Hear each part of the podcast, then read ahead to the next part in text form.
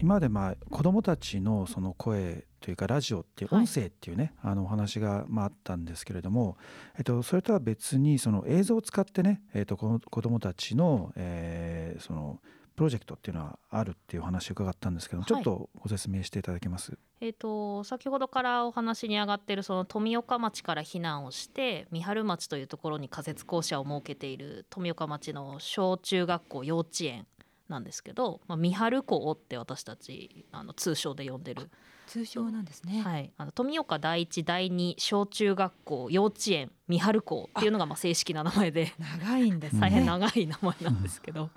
富岡町もともと2つの小学幼稚園小学校中学校2つずつあって、まあ、6校教育機関があったわけですよね。でそれが全部三春町に移動して1つの建物の中に集約して学校が営まれてるっていうのでまあこういう名前になってるわけなんですけどもともとはそのさっき言ったように富岡町から避難をしてきた人たちのための臨時災害 FM で放送するために子どもたち小学5年生とラジオ番組を作って FM で放送していたんですけど郡山の臨時災害 FM で、はい、そうですね。なんですけどその FM が2018年に閉局になりましてでそのタイミングであの富岡町内でも学校が再開されたんですよ。はい一部帰還困難区域が解除になって、はい、解除になって町に帰還ができるようになったことでその翌年に学校が再開して町内の学校と避難先の学校と2校を並行して並走している状態が今の富岡町なんですね。でその富岡町のまあ避難先の学校もやっぱり段階的にあの並行に向かって閉所に向かって進んでいくっていうのがまあ決定はされていてで2022年の3月末だから今年度末でいよいよ三春港が並行になる。でそれを知ったのが本当に2018年ぐらいのタイミングだったんです。その臨時災害 FM がなくなるタイミング、ね。はい、なくなるタイミングぐらいで。でまあボイス・オブ・福島としてそのラジオ番組制作の活動は引き継いだんですがあの同時に学校そのものをやっぱり記録に残していかなきゃいけないよねっていう話にもやっぱりなってきたわけですよね。うん、でそうなってきた時にラジオの音声で残すっていうことよりもやっぱりこう映像の力こういう場所がこあこういう建物がここにあったとかこういう子どもたちが学んでいたとかっていうことはやっぱりラジオよりは映像の方が記録として残すためには一つあの活用した方がいいだろうっていうことで、まあ、映像で記録を残すっていうことが上がってきたんですが今度そこにその大人の力であの形格好格好のいいこう映像記録っていうものも、まあ、それはそれで一つ大事なんだけれども今いる子どもたちせっかく発信活動をして力をつけてきた子どもたちがいる中でその子たちに今度はマイクをカメラに変えて自分たちで学校の記録を残してもらうっていうプロジェクトはがをやってみたらどうだろうかそれを学習につなげるっていうのはどうだろうかっていうことがあの私たちのメンバーの中で持ち上がりまして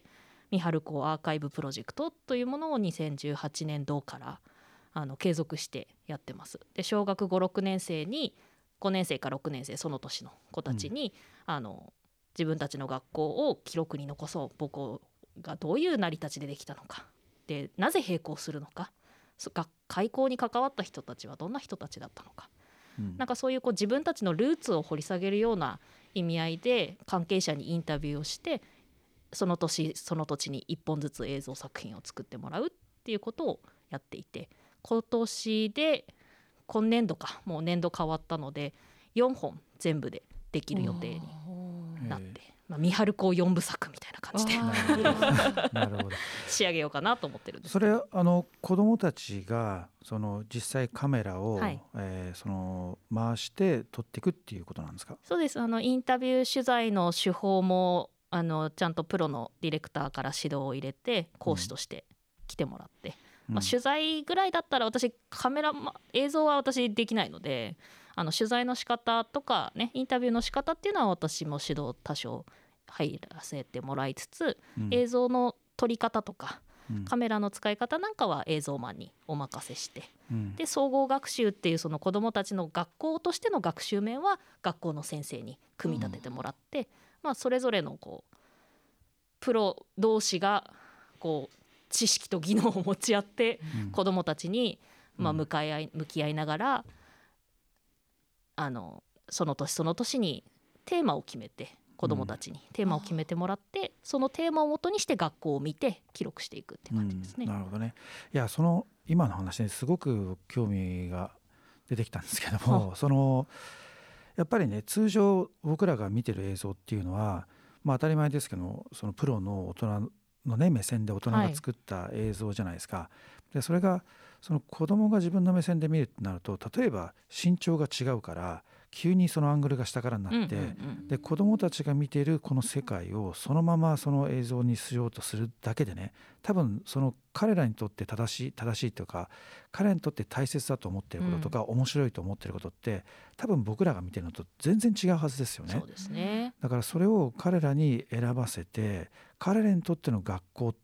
何なのっていうことをうん。彼らから自らね撮らせるってめちゃくちゃ面白いねね。映像になるんじゃないかなと思うんですけどね。私も毎年その年の56年生と携わってきてうん。自分が見てきた三春子と全くやっぱり中にいて幼稚園からいるような子たちの世代なので今。うんそうですよね。そういう子たちが見ている自分たちの学校ってあこういう学校なんだなっていうことが毎回発見があってうん。すごくいい学校だなって なんか私ここだったらちゃんと通いたかったなって思うようなうん。本当になんかあったかくていい学校だなっていうことを映像を作るたんびにやっぱりうん。思わせられますよね。まあそれもあるしあとそれを見た大人がねうん、もう一度その多分その映像ってどっかでそれに近い映像を自分が自ら僕らみんな体験してるはずじゃないですか、はいだからそこにもう一回子どもの視点に戻ってその学校っていうね大人の視点と大人、うん子どもの視点両方をねなんか体験することが多分大人できると思うんそうでですね。それもまた貴重なね映像になるんじゃないですかね。そうですね。うんで必ずやっぱりあの学校の関係者にインタビューをするっていうことは一つテーマとしてあの彼らに課しているんですけど、はい。どういう人にインタビューするかっていうのはまあ決めてもらうんですがうん。その質問内容なんかもやっぱり大人じゃ思いつかないようなあそこに通っている小学5年生だから小学6年生だから出てくるような質問なんかもやっぱりたくさんあるんですよね。うん。うん。で昨年度に作った、ね、あのようやく完成した映像作品なんかはあの男の子と女の子2人で作った小学5年生2人で作った二人で？2人で作った作品なんですけどうん。学校の自分たちの通う学校のいいところを映像で表現しようっていうことをまあテーマにして作った作品なんですがうん。あの5年生から6年生の先輩にカメラを向けてインタビューしたりうん。5年生から低学年にカメラを向けて「学校の好きなとこどんなとこですか?」とかってあの4年生の女の子なんかに聞いたりするとわかあのなんだっけな、えっと、何でも協力してできますとかって最初は言うんですけど具体的にどういうこと？とかってこう掘り下げていくんですよ。あ おいいぞいいぞって頑張れと思いながらこう隣で見てるんですけどそうすると、うん、なんか分かんないとこととかをいろいろ手伝ってくれたり助けてくれるとかっていうそのうん。答えてくれるんですね。でそうするとインタビュアーの女の子が「あそういえばさっき宿題教えてもらってたよね。ああいうこと?」みたいな場面が出てきて「うん。あそうそう」みたいな。そこでお互いの共通理解が出来上がるわけですよ。うん。あこれってこれがたあのメディアを通じた対話なのかもってちょっとその時はすごく思ったりとか、うん。こうやってお互いが学校のいいところを言う探るっていうことを通してお互いに感じてる学校のいいところを理解していく。でああいう場面、そういえばあったね宿題教えてもらってたねっていうのもやっぱりその子がその子を見てるからできることなんですよね。うんそういうのってすごくメディアの力も大きいし子供がやるからこそのものだなっていうのはすごく感じましたね。うんうんあと本当にその子供にとって大切なものっていうのが何なのかっていうかね、うん例えば今ふとね僕がその小学校の時にその自分の体験の中で何がこう記憶に残ってるかなと思ったら、まあ、確かにその学校のねその先生とかなんとかっていうのはありますけども意外とその学校の近くにあった駄菓子屋のおばさんとのねなんか会話とかそこに毎日通って、なんか学校の下手すると先生なんかにももっと話したんじゃないかなみたいな、うん。うん、でそこからなんかいろいろ本当にたくさんなんか学んだなってね、うん。だからももし僕がそのプロジェクトにいたら真っ先にそのおばさんにね インタビューしたいなとかね いや思ぜひしてほしいと思いますよ。これ小学校5年生のその2人もこう自分たちやらされてるっていう感じじゃなくてやりたくてやってるっていう感じもう毎年その先輩たちがやってきてる姿を見て3回目になる子どもたちなのでなんか自分たちも5年生になると映像作りをするんだっていうことがまあ分かってきたってた子どもたちだったんですね。で先輩たちが作った作品も過去に見てますしそういう意味でもあのまあ分かんないです。あのし本当の部分は面倒くせえなって思った部分はあったのかもしれないです。男の子とか結構シャイな子だったんでうん。あの最近やっと目を合わせてくれるようになってるあうん 感じではあるんですけど、まあ、あの先生もおっしゃってくれてたんですがやっぱり学校で普通に授業を受けて黒板を見ながら受ける授業とは全然真逆のうん。答えが出ないし答えがわからないしこれで合ってるかもわからないものを1年間やり続けなきゃいけないわけですよ。うん自分で考えてこの何十秒の中の映像であなたはこれを入れたいって選んだけどそれはなんでっていうことをずっとこう問い続けられるわけですよね。あそれはまあ子どもの最近ねよく主体性とかってよく聞きますけど、これは本当に子どもたちがじゃあ自主的にやりたいっていうような子がいたらすごいなって思う反面がん学校の授業だから多少なりとも仕方なく付き合ってくれた部分はあったのかもしれないんですけどうん。1年間やったことによってやっぱり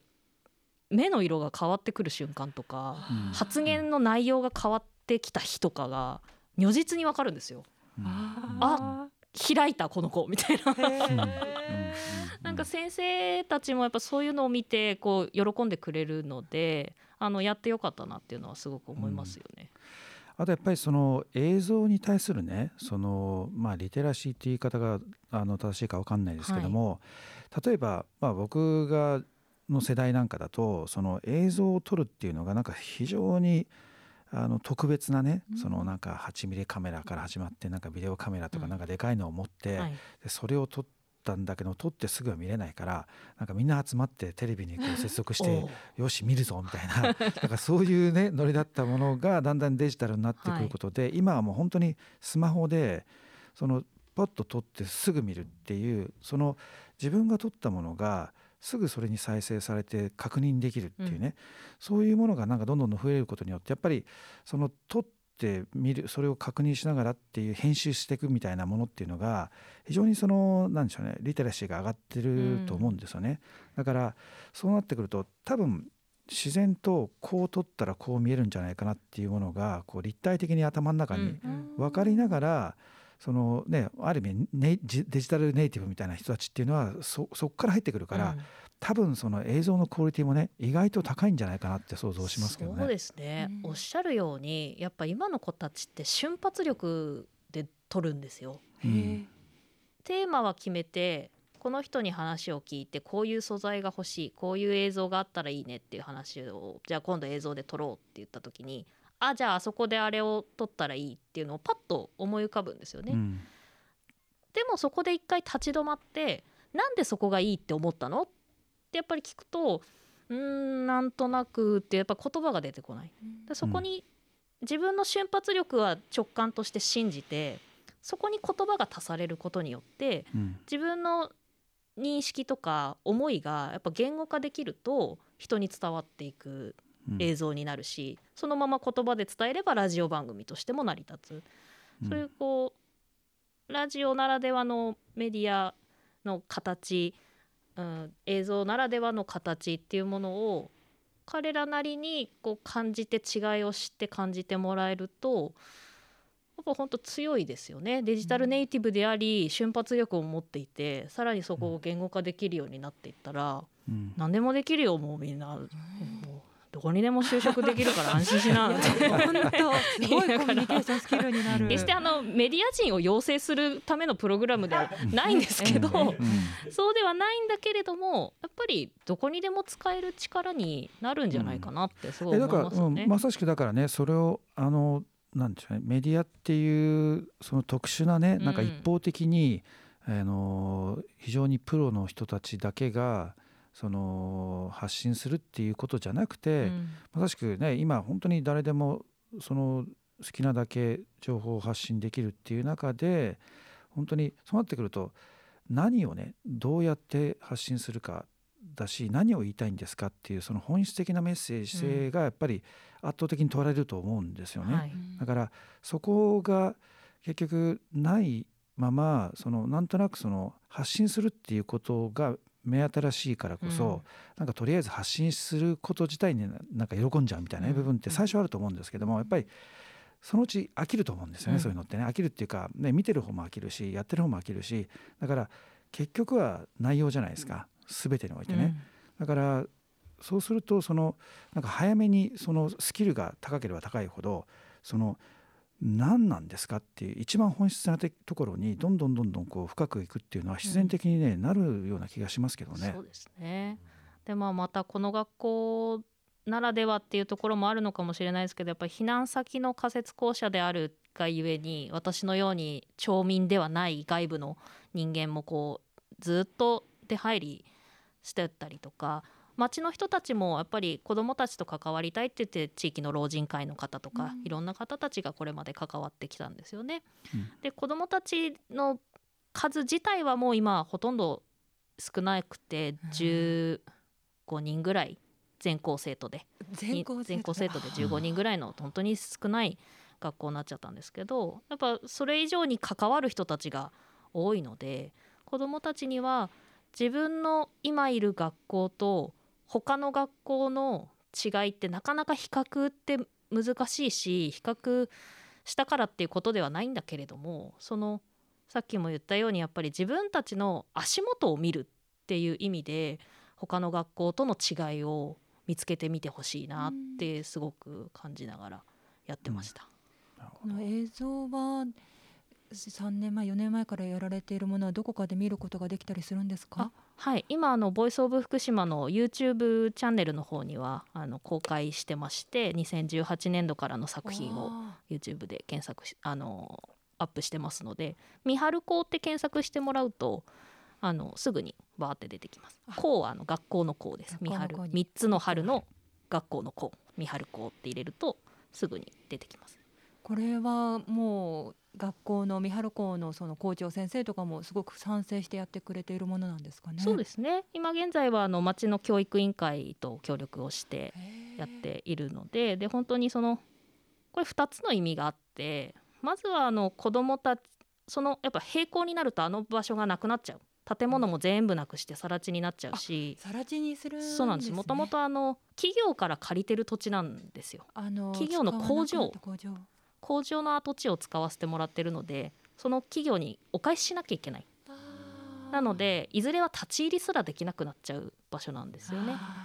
でそうなった時に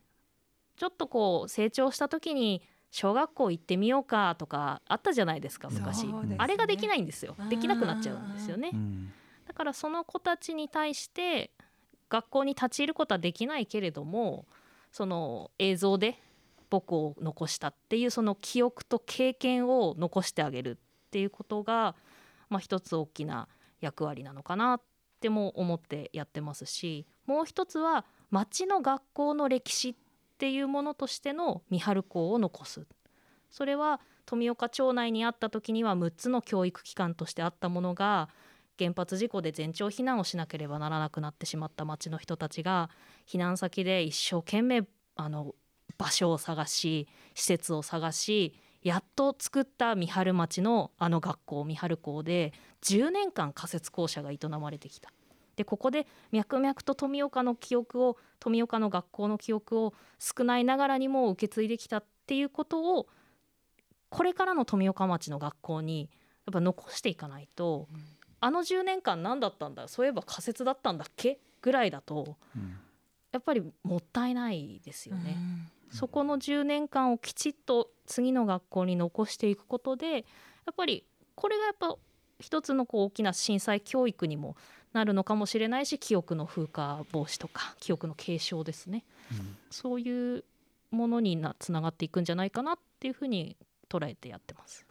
でもそうなるとじゃあこのね学校のプロジェプロジェクトだけじゃなくて似たような話ってなんかもういくらでもあるような気がするんですけどね。そうですね。あの学校で言っても今過疎地域で学校の統廃合とか全国どこでもあるじゃないですか、うん。そういう捉え方もできるよなっていうふうにも思いますし。うん。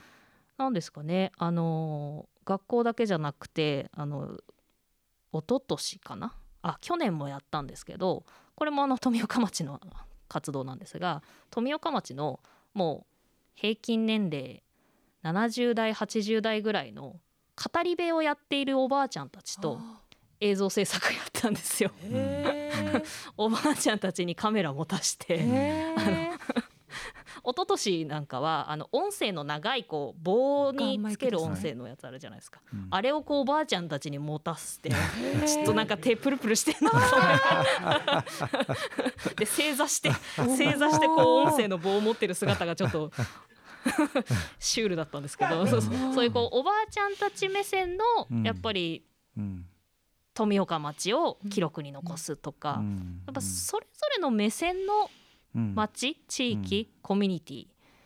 ていうものをの残し方ってあるんだなって、うん。今震災アーカイブとか震災遺構とか、ね、いっぱい映像とかも出てきてますしものも出てきてますけどうん。世代ごとの地域の見方ものの見方っていう残し方もあるんだなって思いいやそれ面白いですよね。その面例えばね同じテーマで、同じ場所をその違う世代でなんか5種類ぐらいで撮ってもらうとかね、うんでそれをこう見たら、うん。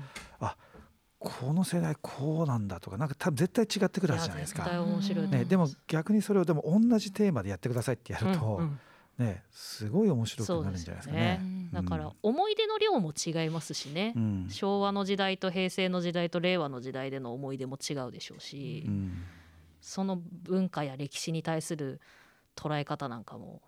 全然違ってくると思うので、うん。なんかすごい面白いと思いますね。うん。その学校に撮影に行ったりするっていうのは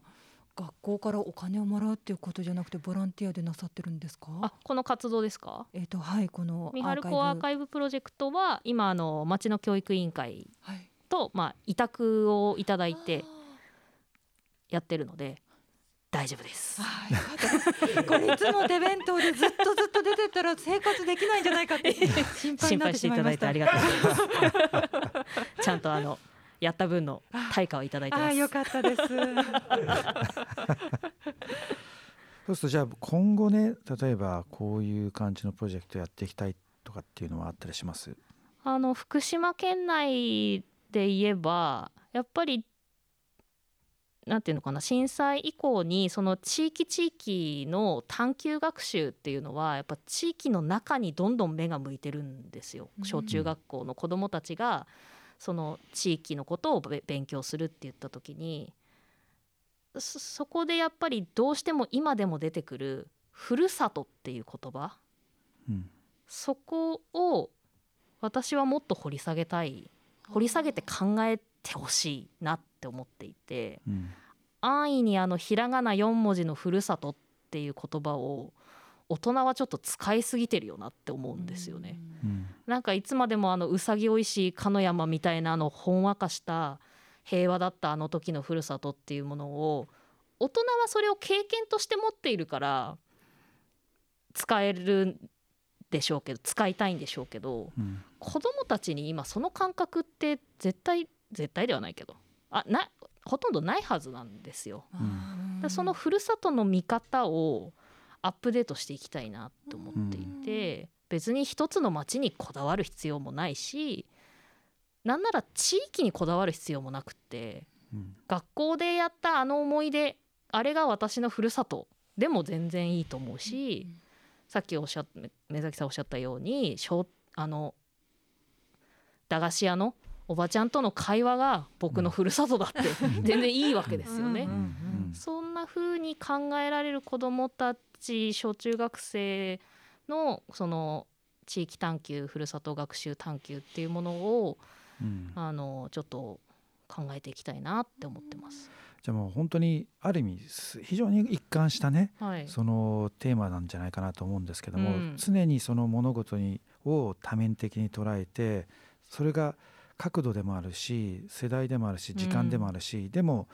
なんか僕らの思ってるその一つの概念ってものが本当に実はいろんな側面があるっていうことをこうどう表現していくかっていう話なんですよね。そうですね。で最終的には人と人とのつながりっていう部分にもうむいくと思うんですよね。人だけじゃなくて人と物のつながり人と地域のつながり、うん。そういうこうつながりっていうものをやっぱり考える大きなきっかけにもなると思うのでうん。まずは今現在の福島特に浜通り地域私が関わってる地域なんかだと帰れないふるさととかあー人が戻ってきた戻ってこないふるさととか、うん。昔震災前と今のふるさとの違いふるさとの復興とかいろんなところで使われているふるさとっていう言葉を今の子どもたちなりにアップデートしていくことで今度はその子たちがこれから地域とどうつながっていくかどういうふうに人とつながっていくか自分のルーツにつながっていくかっていうことにつながっていくんじゃないかなと思いますね。ちなみにその、えー久保田さんのふるさとってどういう感覚なんですか？私は結構あのこういう仕事してると福島のこと大好きなんですねって言われるんですけど、うん。こう放送で言うのもなん なんですが別にそんなにでもなくて。え生まれも育ちも郡山ですか？あ郡山ですそうです。うん。まあ割と都市部だったし、まあそんなにうちもご近所付き合いが綿密な方でもなかったっていう土地柄もあるのかもしれないんですけど、うん。あんまり郡山だから郡山愛がっていうもので突き動かされて何かをした記憶はなくて、うんどっちかっていうとその秋田にいたこともあったんです仕事で。あで秋田で仕事をしていろんな人たちに出会っていろんな経験をさせてもらったので秋田すごい大好きなんです。うん。で東京大学で東京にいたこともあってなんかいろんなやっぱり経験があるから東京の私西荻窪いたんですけど、うん。西荻窪も大好きなんです。なんかそういう意味で地域っていう風にくくると、自分がいてその場所にいて何かそこに思い出があるっていうような場所そこで経験をしたことが何十年経ってもパッと思い浮かんでくるような場所はうん。私にとってはふるさとだなってうん思いますしうん。そういうこう地域に限らずに言えばこうやって皆さんとお話しさせてもらう機会ができているやっぱりこうラジオの仕事に憧れたって今の仕事をやってますけど、まあ、メディアを通してそのなんていうのかな好きなまあミュージシャンだったりお笑い芸人だったりとかでこう見たテレビ番組とかそういうものもまあ自分のルーツだし今の自分を作ってるんでそういうものもふるさとの一つに入ってくるのかなと思いますよね。うん。ルーツをトータルで考えると、うん。それぞれ大きくくくるとね。うん。なるほどね。まあだから本当にふるさとっていうのをそうですね。よくあるそのステレオタイプなものじゃない、もうかなり記憶のなんでしょうね自分のそのまあルーツみたいなうんとこなんですかね。そうですね、うん自分を作ってきたものっていう感じですかね。うん三春湖アーカイブプロジェクトはアーカイブを残すという意味では今年度が最後になるんですよね。そうなんです。いよいよ4部作目最終章に入はい。りますので。三春湖の子たちはその後は富岡の校舎に通うことになるんですかね？えっ、とまあ個別にあね家族単位で判断されることなのでうん私がここでねどうだっていうことはできないんですけれども皆さんやっぱりそれぞれに富岡を思いながらあの各家庭の状況を見ながらねあの道を進めていかれるんだと思いますよ。うんただねその時にあの自分たちの学校母校は三春校なんだよっていうふうにこういろんな人に今度胸を張ってね三春校がなくなった後も、うん胸を張って語れる人になってもらえたらって思いますね。YouTube だったらこの先もずっと残りますそう。ですね。で自分の学校こんな学校だったんだよ、うんこれは俺作ったんだ私作ったんだって言ってね、うん三春校の YouTube をいろんな人に見せてあげられるような自信を持ってね人になってほしいなと思いますね。ぜひ皆さんにも三春校三の春の校舎の校で三春校で YouTube で検索していただいて、ボイスオブ福島の YouTube チャンネルですね。はい、はい、こちらチャンネル登録していただいてその宣伝までありがとうございます。見ていただきたいと思います。ここまで一般社団法人ボイスオブ福島理事の久保田彩乃さんに伺いました。ありがとうございました。ありがとうございました。ありがとうございました。